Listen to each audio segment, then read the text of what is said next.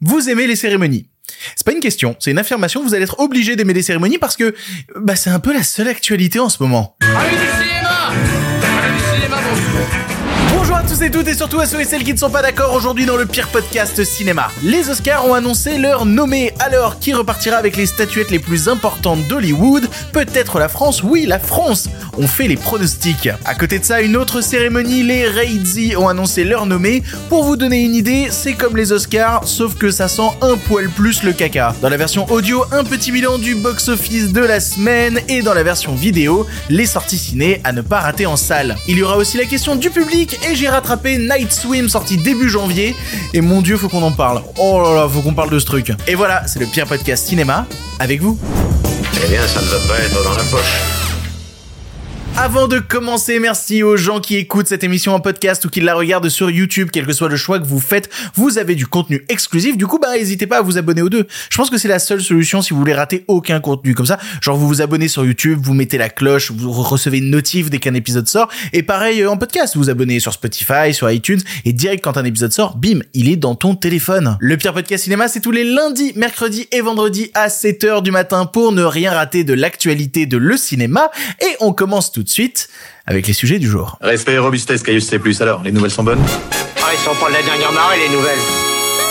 Moi, je veux du féroce actualité. Connaissez-vous les cérémonies? Oui, habituez-vous. Sans déconner, habituez-vous. Aujourd'hui, c'est full cérémonie, mais ce sera aussi ça dans la prochaine. Parce que cette émission sort mercredi à 7h du matin, mais dans quelques heures va être annoncé les nommés des Césars. Du coup, bah, dans l'émission de vendredi, il va bien falloir que je fasse aussi mes pronos pour les Césars. Ah non, je vous ai dit, full cérémonie en ce moment. Et après avoir parlé des Golden Globes, des Emmy Awards, des SAC Awards, des Critic Choice Awards, il est temps de parler de la cérémonie la plus importante d'Hollywood, à savoir les Oscars. L'Academy of Motion Pictures Art and Science, avec ses 6000 membres, ont rendu public leur nommé pour l'édition 2024 des Oscars. Et autant vous dire que euh, ça apporte son lot de surprises, même de très très grosses surprises, et aussi de grosses désillusions qui vont étonner pas mal de personnes. Pour votre information, les Oscars se tiendront le 10 mars. Et bien entendu, le lendemain des Oscars, il y aura une émission spéciale, vous vous en doutez, c'est dans le contrat qu'on a ensemble. On a un contrat ensemble Et de la même manière que je l'avais fait pour les Golden Globes, je vais vous faire mes pronostics sur les différents nommés des Oscars. Et d'ailleurs, je vais être obligé de vous dire, c'est maintenant les pronostics des Oscars. Non, parce que quand j'ai sorti ma vidéo sur les résultats des Golden Globes, t'as des gens dans les commentaires qui étaient en mode, ouais, bah, il parle de ses pronostics, mais en fait, il a triché parce qu'on les a jamais vus, ses pronostics voilà, c'est maintenant, c'est maintenant. Et je vais faire mes pronostics sur toutes les catégories, sauf les catégories court métrage et la catégorie documentaire, bah, parce que j'ai rien vu à l'intérieur de tout ça. Du coup, je vais pas commencer à supposer euh, des choses alors que bah, je, connais même pas les films qui sont présentés à l'intérieur. C'est-à-dire que dans la catégorie documentaire, le seul que j'ai vu, c'est les filles d'Olpha. C'est super, les filles d'Olpha, vraiment bien. Voilà, ce sera mon prono pour les documentaires. Les filles d'Olpha, c'est le seul que j'ai vu. On va pas commencer à faire comme d'autres avec des pronostics sur des trucs qu'on connaît même pas. Non, non, non, on fait pas semblant. On dit la vérité ici. On n'a pas vu, du coup, euh, on reste sur les catégories. Euh, Avant de faire les pronos, je vais vous annoncer les gens qui ne seront pas présents aux Oscars et il y a eu des gros déçus. Déjà, le film May December n'a eu aucun comédien ou comédienne nommé. Ça veut dire pas de Charles Melton, pas de Nathalie Portman ou pas de Julianne Moore. Le film Past Live aussi n'a vu aucun de ses comédiens comédiennes être nommé. Désolé Greta Lee, tu méritais à mort, mais c'est pas grave, c'est comme ça, c'est la vie. Iron Claw qui sort aujourd'hui en salle en France a eu aucune nomination. C'est vraiment le film le plus snobé de cette période des cérémonies. Je comprends pas. Je ne comprends pas pourquoi il y a ça sur ce film. Zac Efron mérite à mort. DiCaprio aussi continue d'être snobé des cérémonies Killers of the Flower Moon est, nommé dans plein de trucs, mais DiCaprio, comme à d'autres, eh ben, ne se retrouve pas nommé en tant que meilleur acteur. La performance de DiCaprio dans Killers of the Flower Moon continue de diviser même des mois après. Priscilla aussi a eu zéro nomination, euh, Saltburn aussi, All of Us Strangers aussi, il y a un autre film aussi qui est pas nommé. Ça, je le garde pour plus tard parce que c'est quand même un peu rigolo. Et enfin, Margot Robbie n'est pas nommée pour meilleure actrice et Greta Gerwig n'est pas nommée pour meilleure réalisatrice. Tout ça pour Barbie. C'est étrange quand même de la part de Barbie, ce film wokiste qui mettait vachement les femmes en avant et tout. Allez, on commence par le bas de la liste. La catégorie meilleurs effets spéciaux ont été nommés The Creator, Guardian of the Galaxy 3, Mission Impossible Dead Reckoning, Napoléon et Godzilla Minus One. Avant que j'aborde une nouvelle fois la question du lézard géant parce que euh, j'ai un petit problème et je passe mon temps à faire du lobbying concernant ce film. C'est la première fois que Mission Impossible est nommée aux Oscars dans la catégorie meilleurs effets spéciaux pour le coup, mais c'est la première fois qu'on retrouve un Mission Impossible aux Oscars, ce qui est quand même hallucinant. Godzilla Minus One est nommé. Je suis très heureux. J'ai évidemment envie de faire mon prono pour Godzilla Minus One. Il faut quand même rappeler, parce que même si on a vu passer les vidéos où les techniciens FX du film sont très heureux d'être nommés, que les conditions dans lesquelles ça a été fait sont pas dingues. Tout le monde parle du budget qui était ridicule dans Godzilla Minus One. C'est parce que les conditions de travail des artistes VFX euh, au Japon sont absolument désastreuses. On parle de défendre les droits des techniciens américains, etc. Au Japon, c'est pire. Au Japon, c'est un crunch intensif et célébrer ce crunch intensif me paraît un petit peu étrange, malgré le fait que dans ce crunch, les techniciens en question ont fait un travail qui est absolument incroyable. Ils méritent, ils méritent. J'ai un respect de ouf pour leur travail sur le film. Évidemment que je suis trop content. Je trouve que Godzilla Minus One est un film extraordinaire. J'ai envie qu'ils repartent avec un Oscar que ce soit pour les effets spéciaux ou non, ça me rend très heureux. Allez, c'est mon pronostic. Vient ensuite la catégorie meilleure chanson originale avec The Fire Inside pour le film Flaming Hot, I'm Just Ken pour Barbie, It Never Went Away pour American Symphony, euh, A Song for My People de Killers of the Flower Moon et What Was I Made For de Barbie. Il y a des gens qui vont faire la blague en disant que I'm Just Ken chanté par Ryan Gosling mérite le prix. Il est quand même reparti avec le prix au Critics Choice Award, ce que je trouve toujours absolument aberrant. Non, mon pronostic est évident, c'est le morceau de Billie Eilish, What Was I Made For, qui avait déjà récupéré le prix aux Golden Globes. J'aimerais bien qu'elle reparte une nouvelle fois avec un Oscar. Elle l'avait déjà eu, non? J'ai un doute. Ben oui, elle l'avait eu en 2022 pour No Time to Die. Un deuxième Oscar pour Billie Eilish, s'il vous plaît. Ensuite, il y a la catégorie meilleure bande originale. Les nommés sont American Fiction, Indiana Jones and the Dial of Destiny, Killers of the Flower Moon, Oppenheimer et Poor Things. Deux choses à noter là-dessus. La première, c'est que Daniel Pemberton n'est pas nommé pour euh, Spider-Man Across the Spider-Verse, comme il avait pu être dans d'autres cérémonies, et ce qui a fait hurler pas mal de gens sur les réseaux sociaux. Et à côté de ça, petite surprise que de voir John Williams débarquer dans la compétition avec sa bande originale d'Indiana Jones, qui est pas la plus originale, c'est du John Williams dans le texte, mais ça fait toujours plaisir de voir John Williams nommé. Après, bon, on regarde ce qui s'est passé dans d'autres cérémonies, on regarde qui est nommé là, et mon pronostic sera semblable à ceux que j'ai fait dans d'autres, à savoir que l'Oscar de la meilleure bande originale va repartir à Ludwig Göransson pour son travail sur Oppenheimer. On en arrive au prix technique. Meilleurs son ont été nommés The Creator, Maestro, Mission Impossible, Oppenheimer et The Zone of Interest. Si on réfléchit de manière logique et qu'on se dit c'est lequel de ces films qui a fait un travail le plus mémorable sur la question du son, on est obligé si on veut être objectif 3 secondes, de euh, récompenser The Zone of Interest pour le travail complètement fou qui est fait tout au long du long métrage. La question qui se pose maintenant, c'est est-ce qu'on fait les pronos en disant ok objectivement c'est ça qui était le mieux ou est-ce qu'on fait les pronos en disant je pense que l'académie va voter pour ça? Parce que l'académie des Oscars majoritairement je suis désolé de le dire comme ça mais c'est un peu des gros débiles des fois. Mes, mes premiers degrés. C'est-à-dire qu'ils arrivent devant la catégorie meilleur son euh, ils voient marqué maestro ils font on fait un film sur de la musique. Eh ben on vote pour le truc sur la musique. Vraiment j'ai l'air de caricaturer comme ça mais très souvent il y a des prix qui sont rendus avec ce genre de logique-là. Après, bon, je pense que la majorité des votants aux Oscars ont vu Oppenheimer. Je pense qu'ils vont se diriger vers ce film-là. Je pense que Oppenheimer repartira avec l'Oscar du meilleur son. Meilleur make-up et coiffure sont nommés Golda, Maestro, Oppenheimer, Poor Things et Society of the Snow. Qu'est-ce que je suis bien placé pour euh, faire mes pronostics sur la partie meilleur make-up? Si j'avais du talent en make-up, je masquerais les putains de cernes que j'ai à chaque tournage, mon dieu. J'ai pas d'avis particulier, c'est des prix techniques sur lesquels j'ai aucune véritable connaissance. J'aurais tendance à aller dire, aller comme ça vers Porfings. Voilà, parce que je pense que Porfings est celui qui fait le meilleur travail à l'intérieur. Pareil pour la partie suivante, un meilleur costume sont nommés Barbie, Killers of the Flower Moon, Napoléon, Oppenheimer et Porfings. Là aussi, si j'avais la moindre connaissance en costume, je porterais pas les mêmes t-shirts en boucle à chaque émission. Alors si on se rappelle ce qui s'était passé au Critic Choice Award, meilleur costume était reparti à Barbie.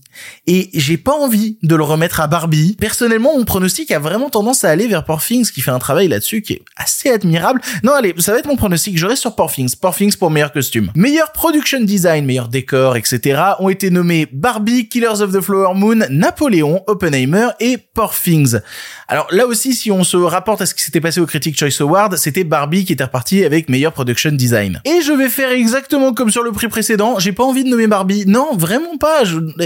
Porfings. Voilà, je reste sur Porfings, c'est mon pronostic. Vient ensuite meilleur montage. Là tout de suite, je m'y connais peut-être un poil plus. Sont nommés The Holdovers, Killers of the Flower Moon, Oppenheimer, Porfings et Anatomie d'une chute. On voyait Anatomie d'une chute être présent dans certaines catégories. Je m'attendais pas à voir Anatomie d'une chute présent dans la catégorie meilleur montage avec son monteur qui est Laurent Sénécal qui a notamment monté euh, Onoda de Arthur Harry et aussi les autres longs métrages de Justine Trier que ce soit Victoria ou Sibyl. Et pour le coup, c'est impressionnant parce qu'un film français n'a pas été nommé aux Oscars dans la catégorie montage depuis The Artist en 2011. Donc ça commence à, remonter un peu. Je pense pas qu'il aura le prix du meilleur montage. Je me trompe peut-être complètement et on regardera dans un mois et demi et on fait genre bah dis donc t'as dit n'importe quoi. Non, je pense qu'il a aucune chance. Je pense que meilleur montage repartira à Jennifer Lame pour son travail sur Oppenheimer, comme c'était déjà reparti dans d'autres cérémonies avec ce film-là. Bien ensuite la catégorie meilleure photo sont nommés El Conde avec la photo d'Edward Lackman, Killers of the Flower Moon la photo de Rodrigo Prieto, Maestro la photo de Matthew Libatic, Oppenheimer la photo de Hoyt von Hoytema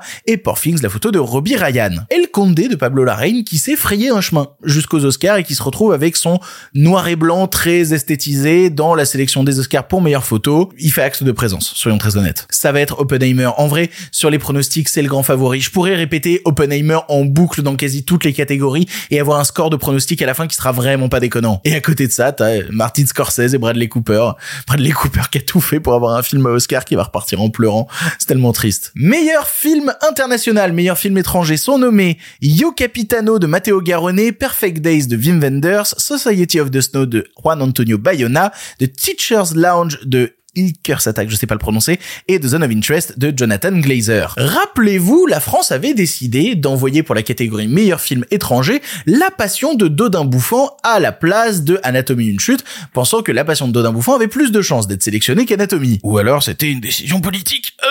Euh, je m'étouffe. Eh ben, Dodin n'a pas passé l'étape des sélections. Dodin ne se retrouve même pas nommé aux Oscars dans la catégorie meilleur film étranger. Ce qui est un peu triste en vrai parce que le film est vraiment pas déconnant. Dodin Bouffant, on fait des blagues parce que il a été très instrumentalisé pendant cette période, mais c'est un film qui est quand même assez remarquable par plein d'aspects. Après maintenant, faisons avec ce qu'on a, hein. on regarde la catégorie meilleur film international et je pense que Juan Antonio Bayona va l'avoir pour euh, Le Cercle des Neiges, Society of the Snow, mais personnellement, je vais envoyer mon prono vers Jonathan Glazer et The Zone of Interest. Je sais que le film est ultra radical, je sais qu'il divise, je sais que personne n'est d'accord sur sa question. C'est mon film préféré de ce que j'ai pu voir l'année dernière. Évidemment que j'ai envie que ce soit ça. Donc mon prono, ce sera le prono du cœur. Ce sera le prono pour Jonathan Glazer. Meilleur film d'animation sont nommés Le Garçon et le Héron, Élémentaire, Nimona, Robot Dreams et Spider-Man Across the Spider-Verse. Ce qui fait que dans la catégorie meilleur film d'animation, il n'y a pas Suzume de Makoto Shinkai, il n'y a pas Les Tortues Ninja, il y a pas Super Mario Bros non plus et il y a pas Wish non plus mais bon euh, ça ça on est on est plus trop étonné. Le véritable combat va être entre Spider-Man et Miyazaki. Il va falloir voter entre les deux parce que de toute manière ce sera un des deux qui va repartir avec le prix. Je vais faire confiance au grand maître. Voilà, j'avais raison sur les Golden Globes, j'avais tort ensuite mais c'est pas grave, je vais faire confiance. Je pense que l'Oscar du meilleur film d'animation repartira à Hayao Miyazaki. On en arrive au scénario, meilleur scénario adapté sont nommés American Fiction, Barbie, Oppenheimer, Poor Things et The Zone of Interest.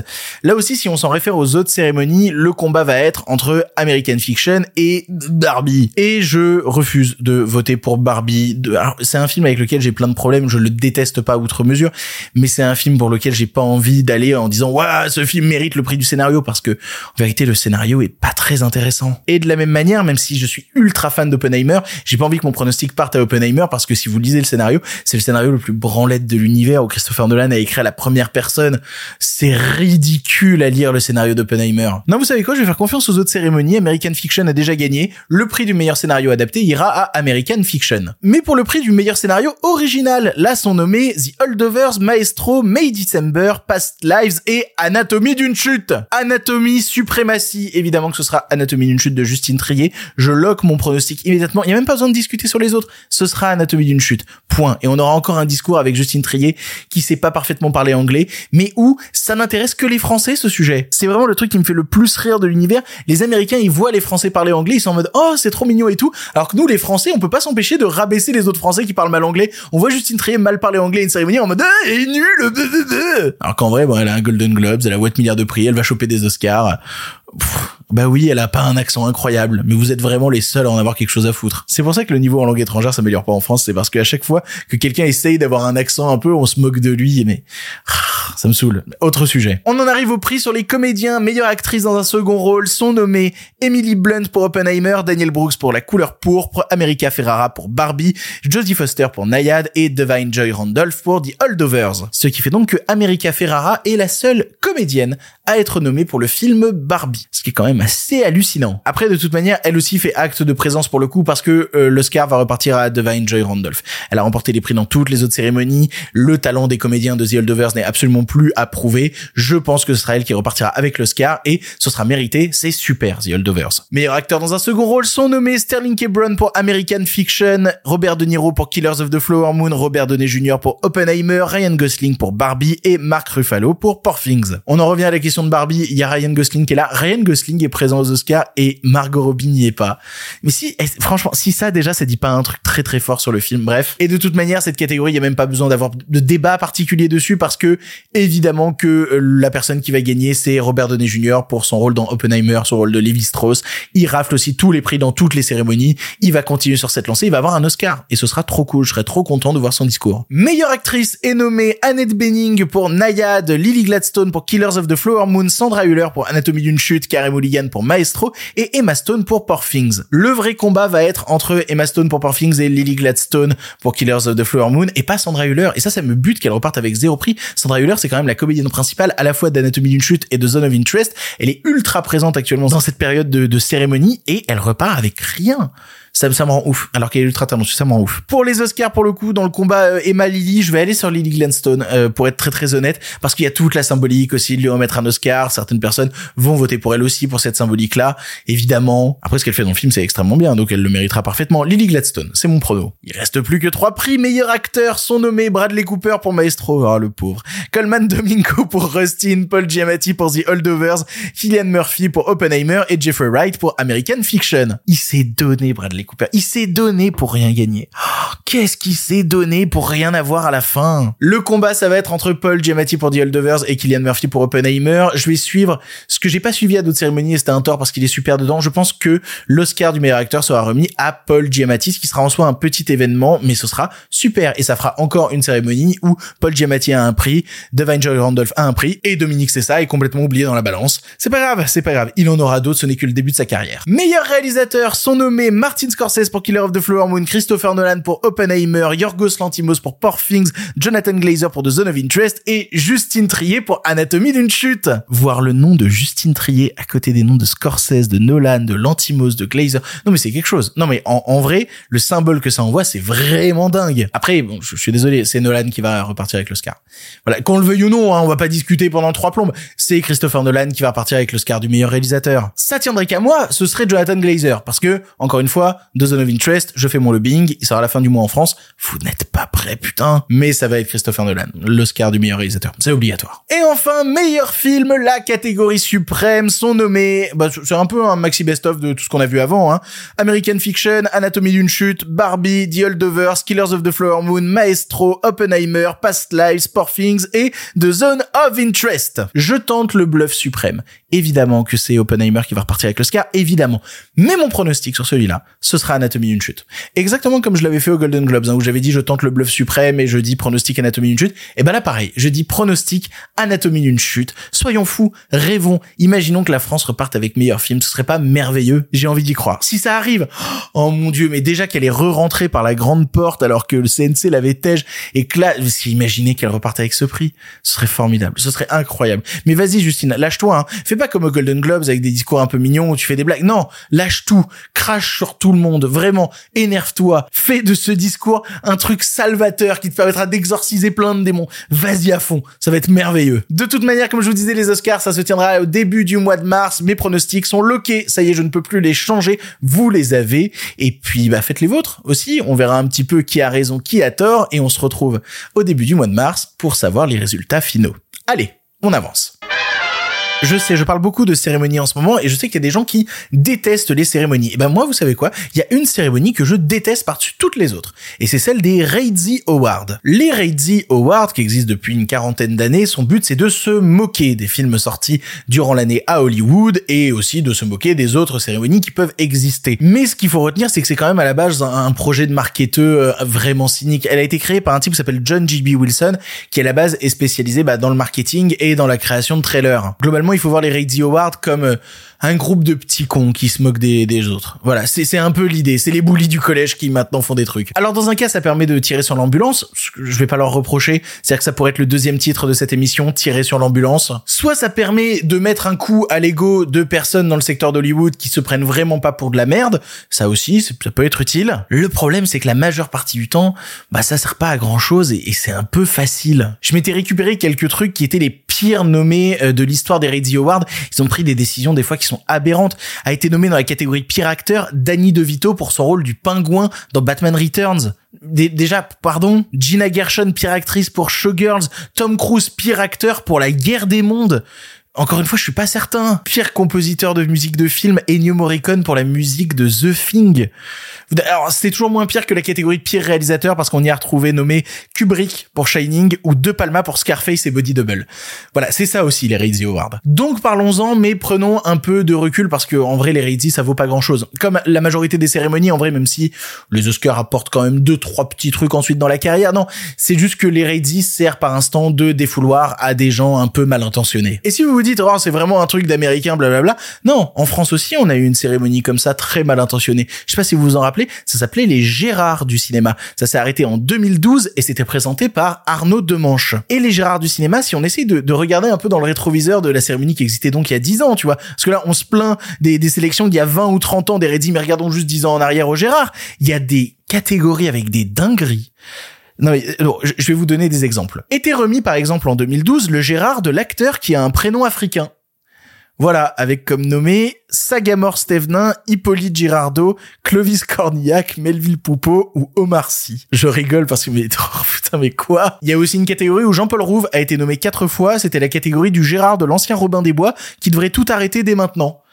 Dur. Et puis si vous trouvez sa limite, on arrive à un poil plus limite. Ensuite, il y a notamment le Girard dit film halal. C'était une vraie catégorie. Et si jamais face à tout ça, vous êtes dans un mood de dire oh bah ça va, on peut plus rien dire. Ces catégories-là, c'était pour rire, c'était avant tout pour dénoncer certains travers du cinéma. Non, pas que, pas que, parce qu'on pouvait retrouver notamment la catégorie du Gérard du film que tu vois parce qu'il te fait espérer des lolitas qui se roulent des pelles et se mettent des doigts dans leurs petits abricots rasés, mais en fait même pas. Quoi, mais c'est un vrai truc ça. Oh, oh mon dieu. C'était un vrai truc, hein, pour pour de vrai.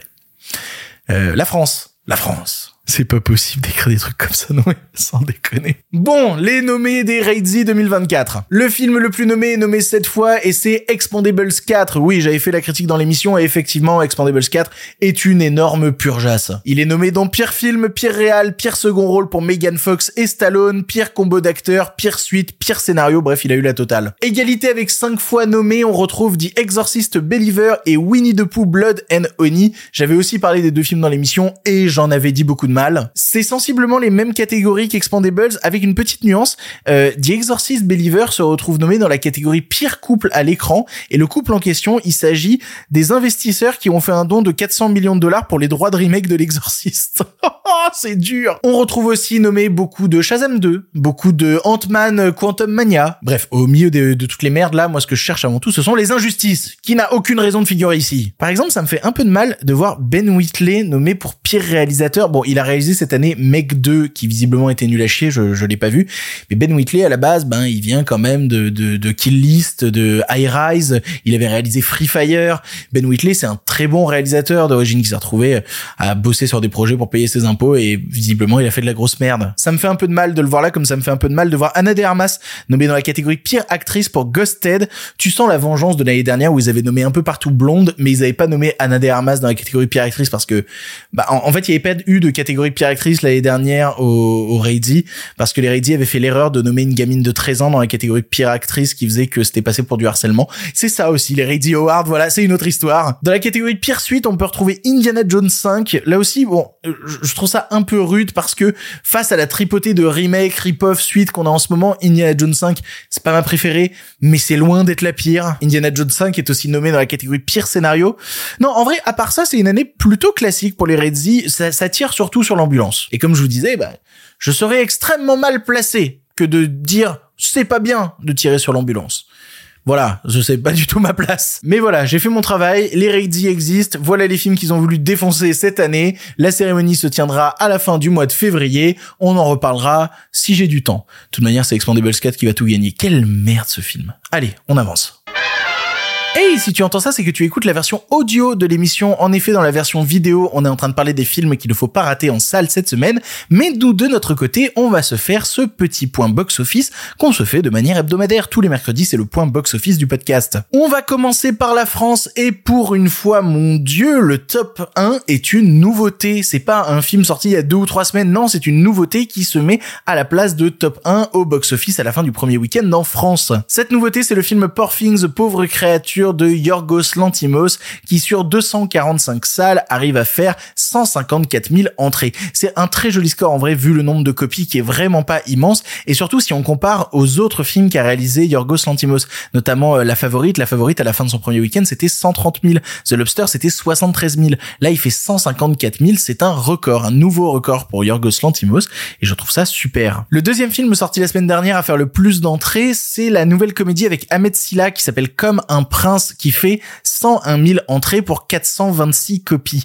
Là, si on veut faire la comparaison, elle est un peu rude parce que ça fait qu'ils ont 200 salles de plus que Poor Things et ils font 50 000 entrées de moins. C'est très compliqué comme démarrage. Après, pour en avoir discuté avec deux trois personnes, visiblement, c'est parce que le film Poor Things fait beaucoup plus d'entrées sur Paris, alors que Comme un prince fait beaucoup plus d'entrées en province. Et en province actuellement, ça se bagarre un peu parce qu'il y a d'autres films présents qui prennent aussi beaucoup de place, comme Chasse gardée, dont on va reparler plus tard. Bref, c'est aussi la répartition des entrées qui fait que bah ça fait un peu moins. Et je suis obligé de faire un point Godzilla, Godzilla grou parce que oui, je suis l'ambassadeur de Godzilla, ça y est à force d'en parler, à force de recevoir des stories tous les deux jours, qu'est-ce que je dis Toutes les 20 minutes de gens qui disent "Je suis dans la salle pour Godzilla." Et bah trop cool. Voyez Godzilla, je suis trop content, j'ai réussi à convaincre tout le monde. Et ben ça se ressent sur les entrées. Quand il était sorti deux jours en France, Godzilla avait atteint les 16 000 entrées et maintenant avec ces quelques jours de sortie en plus, Godzilla Minus One en est à quasi 100 000 entrées en France, c'est formidable. Pour un film Godzilla japonais, mais c'est du jamais vu dans les succès récents, dans les 30-40 dernières années. C'est génial, c'est trop trop bien, je suis trop content que ça se produise. Continuez d'aller voir le film, continuez à en parler autour de vous, continuez de soutenir Godzilla Minus One qui est un film formidable, même pour les gens qui se disent oh il y a un gros lézard. Non, je vous promets c'est formidable. Et continuez aussi à soutenir des plus petits films parce que ben dans les autres sorties de la semaine dernière, il y avait les Chambres Rouges dont j'ai beaucoup parlé en disant à quel point le film était formidable et les Chambres Rouges à la fin de son week-end, c'est 10 000 entrées. Après voilà, le film a été assez peu distribué, mais c'est vraiment un tout tout tout petit score, si bien que j'arrive même pas à trouver sur combien de copies le film est sorti. Si les Chambres Rouges passent pas loin de chez vous, n'hésitez pas à aller le voir. Je pense que vous allez aimer, je vous le conseillerais pas, sinon je pense que vous allez aimer les Chambres Rouges. En tout cas, tous les gens qui m'envoient des DM pour m'en parler me disent c'était formidable. Du coup, Allez-y. Dans les autres films en France, Wonka continue de faire des entrées plus 140 000. Il en a un total de 3 millions 4. C'est gigantesque. Chasse gardée, la comédie sur les chasseurs avec Didier Bourdon et Hakim Djemili est une grosse surprise qui fait encore plus 138 000 entrées cette semaine pour un total d'un million 6 quasiment. C'est énorme. Aquaman 2 aussi continue de faire des entrées. Il va dépasser les 2 millions là en France. Et ça fait toujours plaisir parce que comparé aux sorties d'il y a deux semaines, bah, les sorties d'il y a deux semaines patinent, quoi. Un silence de Joachim Lafaux, ça fait 132 000 entrées. Making of de Cédric Kahn a fait 128 000 entrées. C'est pas la folie furieuse non plus. Aux États-Unis, à côté de ça, le top 1 s'avère être Mean Girls. Mean Girls continue de remplir des salles. Il a fait plus 11 millions de dollars à la fin de son dernier week-end pour un total dans le monde de 66 millions de dollars. Le film en a coûté une trentaine. Il va être rentable, mais c'est certain que c'est pas le succès du siècle. C'est pas l'effet de mode attendu sur TikTok, etc. que, les producteurs qui ont fait ce film espéraient obtenir. The Beekeeper aussi, le dernier film d'action avec Jason Statham continue de rapporter de l'argent aux salles, plus 8 millions pour un total monde de 75 millions. C'est bon, c'est plié, The Beekeeper va être rentable. Anyone But You, la comédie romantique avec Sidney Sweeney et Glenn Powell, dépasse les 100 millions de dollars dans le monde. Ça n'a aucun sens après sa communication désastreuse. Bah, le film fonctionne. Mais personne ne comprend. Même Sidney Sweeney a posté des trucs sur Insta en disant, ok, d'accord, super, pourquoi pas. Et la dernière plantade récente, c'est celle du film de science-fiction qui s'appelait ISS, le film de science-fiction qui se passe dans la station internationale. Eh bien, il a rapporté dans le monde 3 millions de dollars. C'est très très peu. C'est très très peu et ça annonce un énorme échec. Je pense qu'il y aura même pas de sortie en salle en France. En tout cas, pour l'instant, il n'y en a pas d'annoncé, mais ça peut toujours changer. Bref, c'était le bilan du box-office de la semaine. On se retrouvera mercredi prochain pour en faire un autre parce que toutes les semaines, voilà, c'est ça dans, dans la partie podcast, on parle du box-office, on parle de ces choses-là parce que c'est important aussi de savoir si les films qu'on aime tant rencontrent leur public. Allez, on avance. Les nouvelles n'étaient pas très fraîches, en effet. Il est l'heure de la question du public. Vous le savez, à chaque émission, je poste une story sur Instagram. Suivez-moi sur Instagram où je vous dis, Eh, vous avez une question sur l'actualité du cinéma le bleu et vous pouvez poser une question et passer dans l'émission. Pour ça, du coup, bah, suivez-moi sur Instagram. Le, vraiment, le lien est en description. Il suffit de me suivre sur Insta et, et de répondre à la story. Et aujourd'hui, la question nous vient de l'IAGLS qui demande, tu as vu le doc de Squeezie? Oui, je l'ai vu et j'ai pas mal de choses à dire dessus. J'étais pas sûr de vouloir en parler parce que c'est pas vraiment du cinéma et en même temps, bah, ça a pris quasiment 5 heures de ma vie. Du coup, autant rentabiliser, autant en parler dans l'émission. J'y allais un peu à reculons parce que j'ai toujours du mal avec les documentaires, les œuvres semi-biographiques de gens qui ont même pas encore passé la trentaine. Je trouve ça toujours un peu étonnant. Tu sais, comme les mecs qui vendent j'ai écrit ma bio à 21 ans. Non, t'en es qu'au premier chapitre de ta vie, t'as encore mille choses à vivre. Pourquoi tu fais ce bilan maintenant, ce stop maintenant? Vraiment, ouais, l'heure du bilan alors que c'est pas l'heure. Il y a mille choses encore à vivre. Pourquoi est-ce que soudainement on fige le temps euh, à ce moment-là? Mais j'ai vu le docu et j'ai beaucoup aimé son parti pris de vouloir avant tout parler d'internet, de vouloir parler d'une génération qu'en est issue, qu'a donné ensuite toute la génération de gens qui consomment du YouTube, mais aussi qui créent du contenu sur YouTube. En fait, je crois que ma peur vraiment avant de regarder le docu, c'était, je me demandais s'il allait être possible de s'identifier à un type comme Squeezie, parce qu'il a un parcours qui est très atypique concernant le parcours de quelqu'un qui crée du contenu sur euh, YouTube. C'est-à-dire qu'il est le top 1, alors qu'il y a 1000 parcours de, de YouTubers à côté. J'en connais des YouTubers qui ont 1 million d'abos, qui ont 100 000 abos, qui ont 10 000 abos, qui ont 1000 abos et qui s'acharnent et qui continuent à créer du contenu en boucle. Il y a 1000 histoires de vie à raconter et qui s'imbriquent pas forcément les unes dans les autres. Mais le vrai talent du documentaire, et ça je pense que c'est grâce aussi à la narration que crée Théodore Bonnet, c'est sa capacité à réussir à, à rendre ça assez universel dans l'idée de la jeunesse qui découvre les jeux vidéo, du rapport aux parents, tout ça. Moi personnellement, ça m'a parlé forcément dans le côté euh, bah, de gamin qui essaye de faire comprendre à ses parents qu'il veut faire un truc et que ses parents comprennent pas ce que c'est ce truc parce qu'il est très bizarre. Mais ok, allons-y, euh, laissons-le faire son truc, peut-être que ça marchera un jour.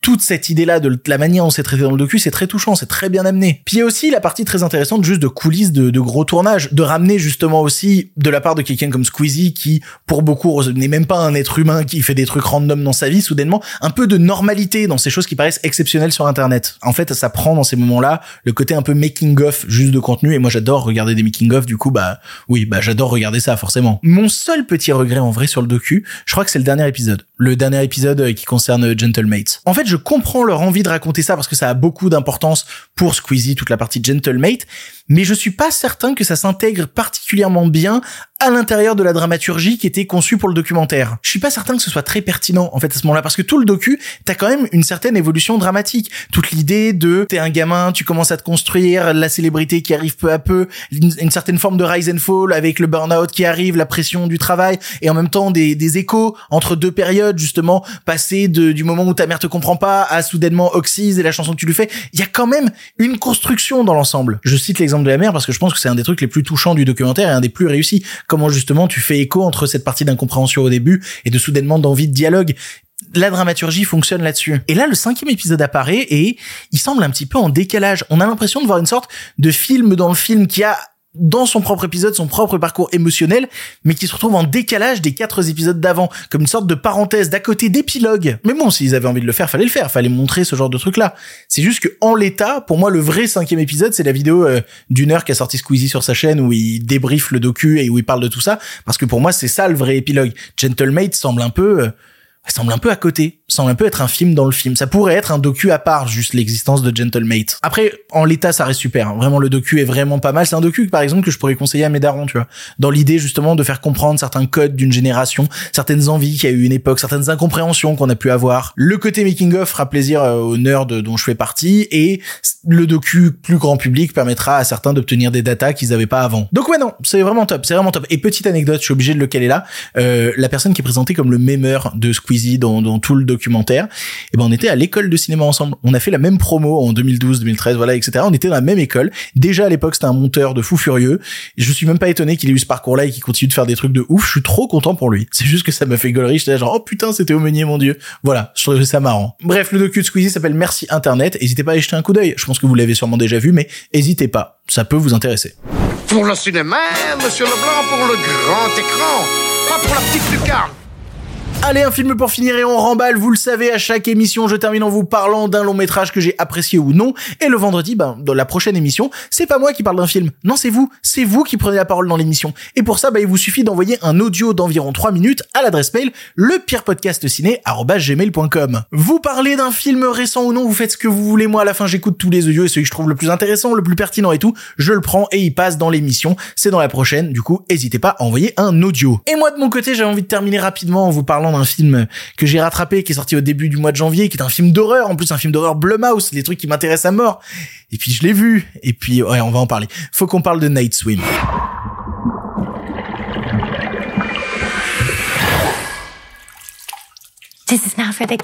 Il y a une vraie envie dans toute une partie du cinéma américain et notamment du cinéma d'horreur américain d'aller faire des repérages en festival, de trouver des courts-métrages avec des concepts assez ouf et de se dire putain à partir de ce petit concept de court-métrage de 4 minutes, est-ce qu'on peut pas en faire un film d'horreur qui explosera tout au box-office? Ça pour le coup Blumhouse le fait vraiment pas mal. C'est le cas de Night Swim dont on va parler aujourd'hui mais il l'avait fait notamment aussi dans le cas de Lights Out, le, de, le court-métrage de David F. Sandberg qui avait un concept de fou qui fonctionnait super bien en 4 minutes et puis après il a fallu le transposer en long métrage d'une et demie et forcément, bah là, ça marchait un peu moins bien. Et du coup arrive le concept de Night Swim, dont le court métrage est très simple. hein. C'est une meuf, elle est dans l'eau, quand elle est sous l'eau, elle voit des formes se balader autour de la piscine, puis finalement elle finit par sortir de la tête de l'eau, elle se fait attraper par une bestiole, et voilà, c'est terminé. C'est ça le court métrage de base. Et là, il dit, vas-y, faisons un film d'une heure quarante, avec toute une dramaturgie, des événements, des explications et tout. Bah, à la base, il y a rien de tout ça. Il y a juste un concept un peu fort qui marche en 4 minutes. Et le problème, c'est que dès la scène d'intro du long métrage Night Swim, bah, son idée de base qui était de jouer avec les formes à travers l'eau, il l'a utilisé, il l'a rincé. Faut déjà qu'il installe de nouveaux concepts dès les 5 premières minutes du film, tellement son truc suffit pas. Du coup, au bout de 5 minutes, t'as déjà des fantômes, des langues parlées que tu reconnais pas, tu retrouves déjà tout ça au bout de 5 minutes de film, on va attends, il faut que je construise un univers. Si t'as pas compris juste au bout de 5 minutes, il est en train de te faire le coup de, et dis donc, est-ce que cette maison n'a pas été construite sur un ancien cimetière indien? Ce qui est normalement interdit par la loi. On fait pas ça, en fait. C'est interdit. Au cinéma comme dans la vraie vie. Arrêtez de construire des trucs sur des cimetières indiens. C'est chiant pour les gens qui habitent dans la maison et c'est chiant pour les spectateurs qui ont déjà vu ça mille fois. Et du coup, l'exposition est d'une Les personnages du film n'existent pas. C'est vraiment la mère au foyer qui essaye d'aider son mari. Moi, tu sais, je faisais du baseball avant et puis un jour, j'ai pris une flèche dans le genou. Non, mais voyez l'idée? Et il y a même un vrai problème de cohérence quand ton concept de base est aussi con que il y a une meuf qui se baigne et soudainement elle se fait attaquer. Parce que là, tout le film va tourner autour du fait que la piscine est hantée.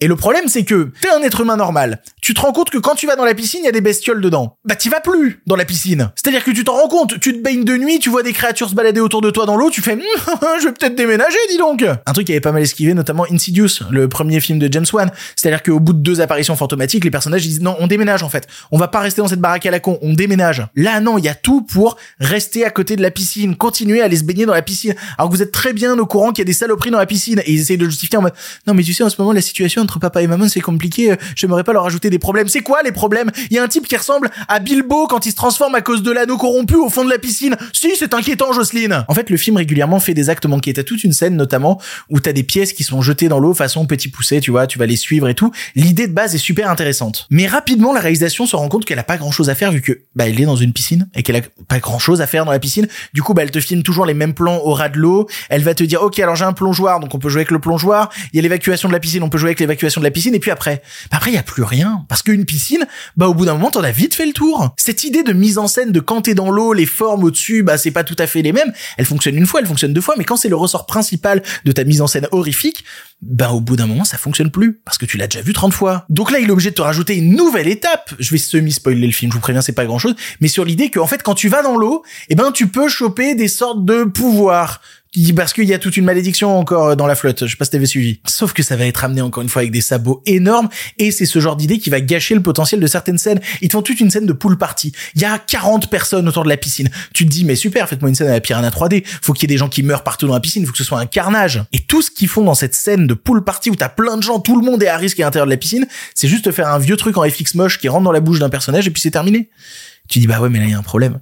Il y a un problème même dans l'exploitation de ton concept. Je spoil rien en parlant de la carte malédiction, c'était vu dans la bande-annonce, mais si déjà t'es obligé de monter ce truc dans la bande-annonce qui apparaît que dans la dernière demi-heure du film, c'est qu'il y a un souci, c'est que déjà ton film il repose sur pas grand-chose. T'es obligé de pousser les meubles, t'es obligé de faire toujours plus à partir d'une petite idée qui était sympa en court-métrage, mais qui était pas nécessairement obligée d'être adaptée en long-métrage parce qu'il y avait pas la matière après la petite idée. Du coup, bah tu regardes un film qui essaie continuellement de justifier son concept, mais qui arrive pas, du coup il est giga con. Et en plus de ça, vu que c'est chez Blumhouse, Bah, il essaye de pousser le concept à mort, sauf qu'il a pas la thune parce que Blumhouse, c'est des productions avec des budgets très réduits. Et du coup, bah, c'est quand même assez moche par plein d'instants. Et je trouve ça vraiment terrible de vouloir à tout prix passer d'un high concept super malin à un film de possession aussi banal et ridicule. Night Swim, c'est vraiment le gâchis d'une bonne idée de départ. C'est la preuve même que avoir une bonne idée de réal qui tient en 4 minutes, bah ça peut pas tenir un film d'une heure et demie. C'est pas comme ça que ça fonctionne. Une bonne idée qui fait plaisir en festival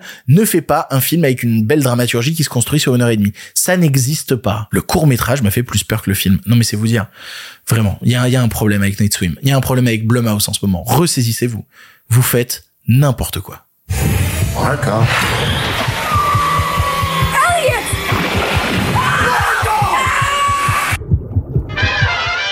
C'est ainsi que se termine cette émission du pire podcast ciné. Merci de l'avoir suivi jusque-là. J'espère que vous allez bien. J'espère que vous en avez pas trop plein le cul des cérémonies. Moi, j'adore ça, les cérémonies. Du coup, bah, je suis trop content d'en parler, mais je sais que ça peut énerver plein de gens. On en parlera encore dans l'émission de vendredi. Je vous promets, la semaine prochaine, il y aura rien de tout ça. Ce sera beaucoup plus tranquille. Au contraire, on va arriver avec euh, les nouveaux concepts d'Andrew et tout. Vous êtes pas prêts. Je suis trop content de ce qu'on est en train de préparer. Vous êtes vraiment pas prêts. Allez, on se retrouve vendredi pour une nouvelle émission. Pour l'instant, c'est terminé. Si vous en voulez encore, Non mais oui, bien sûr, mais c'est fini cette histoire là Par contre, euh, la prochaine fois, avec plaisir.